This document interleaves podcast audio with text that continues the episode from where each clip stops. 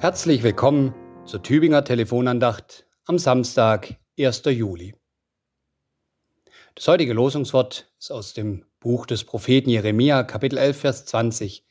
Herr, dir habe ich meine Sache befohlen. Ich bleib an dem Wort befohlen hängen. Gemeint ist da ja so etwas wie anbefehlen, in die Hände legen, übergeben. Gott, ich leg meine Sachen in deine Hände. Ich ertappe mich dabei, dass ich mir auch vorstellen kann, befehlen, anordnen, bestellen, erwarten. Gott, ich erwarte, dass meine Sache so und so geht und bitte mach das jetzt. Im Konfi-Unterricht war es neulich so. Wenn Gott doch eh alles weiß, so haben die Konfis gesagt, und wenn er kein Wunscherfüllungsautomat ist, so habe ich gesagt, wozu haben wir uns gefragt, soll man dann bitten? Wozu bitten?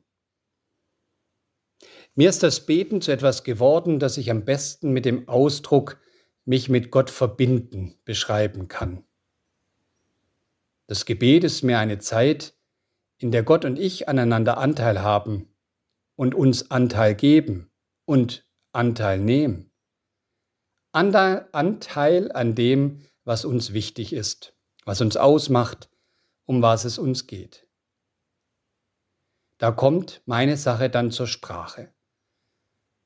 Ich lege sie Gott hin und ich vertraue darauf, dass er sie zu seiner Sache macht, dass er mit seiner Art und Wesen damit umgeht.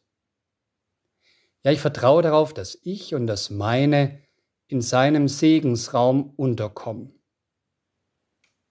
Vertraue darauf, dass er es zu seiner Sache macht, und zwar so zu seiner Sache macht, dass ich und das meine seinem Willen entsprechen.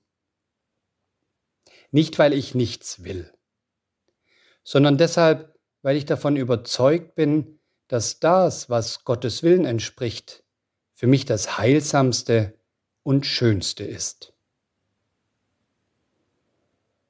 Im Vers aus dem Neuen Testament, einer Zeile aus dem Vater unser heißt es, Dein Wille geschehe, wie im Himmel, so auf Erden.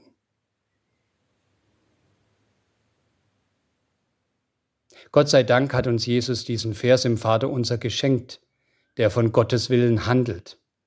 Diesen Satz, mit dem wir, immer wenn wir das Vater unser beten, uns und die ganze Welt in Gottes Willen einordnen und verankern.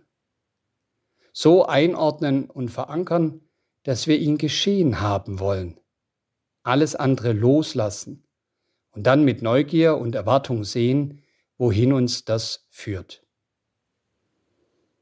Ohne die Überzeugung, dass das, was Gottes Willen entspricht, für uns das Heilsamste und Schönste ist, könnte ich diesen Vers nicht beten dann müsste ich an meinen Ideen und Vorstellungen festhalten. Und dann müsste mein Beten ganz zwangläufig zum Bestellen, Anordnen oder Befehlen werden. Ich bin froh, dass ich mich mit jedem Vater unser einüben kann in dieses Vertrauen, meine Sachen Gott anzubefehlen und sie ganz und gar in seinem Willen zu lassen. Mit einem herzlichen Gruß Seien Sie behütet, Ihr Pfarrer Jörg Konrad aus Nähren.